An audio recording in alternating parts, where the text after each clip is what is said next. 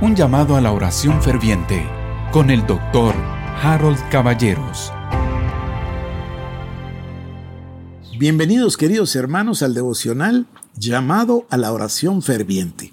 Y créame que yo estoy orando por ustedes y orando que a todos nos entre en el corazón el deseo de orar, de agradar a Dios, de hablar con Él, de alabarle, de adorarle y de bendecirle. Acuérdense también del ejercicio de gratitud todos los días. Y ahora voy a Santiago capítulo 3, versículo número 1. Retomo la epístola de Santiago. Y dice así, Hermanos míos, no os hagáis maestros muchos de vosotros, sabiendo que recibiremos mayor condenación porque todos ofendemos muchas veces. Si alguno no ofende en palabra, este es varón perfecto, capaz también de refrenar todo el cuerpo. He aquí nosotros ponemos freno en la boca de los caballos para que nos obedezcan y dirigimos así todo su cuerpo. Mirad también las naves, aunque tan grandes y llevadas de impetuosos vientos, son gobernadas con un muy pequeño timón por donde el que las gobierna quiere.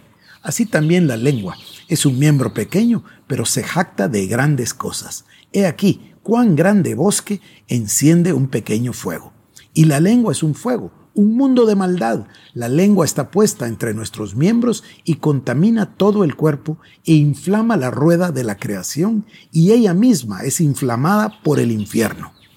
Caramba, se da usted cuenta de que este es un pasaje de capital importancia.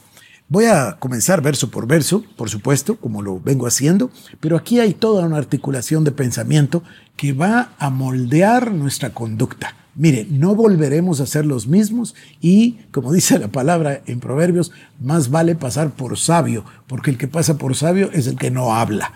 Y en muchas ocasiones más nos valdría no hablar, porque siempre en las muchas palabras hay pecado. Pero bueno, comencemos en el verso 1. Hermanos míos, no os hagáis maestros muchos de vosotros, sabiendo que recibiremos mayor condenación. Es evidente que el apóstol se refiere aquí en la carta a que aquel que acepta el ministerio del Señor y se convierte en maestro y tiene personas, llamémosles discípulos, llamémosles a los que enseña, etc., adquiere una mayor responsabilidad. Dice, sabiendo que recibiremos mayor condenación. Yo quiero analizar con usted estas palabras en el griego, pero por hoy déjeme decirle que esto se refiere a que el que acepta el llamado de Dios debe estar plenamente consciente de que acepta una mayor responsabilidad. ¿Y qué es la responsabilidad? Es la habilidad de responder. Eso quiere decir responsabilidad. Bueno, esa habilidad de responder al Señor por nuestras obras.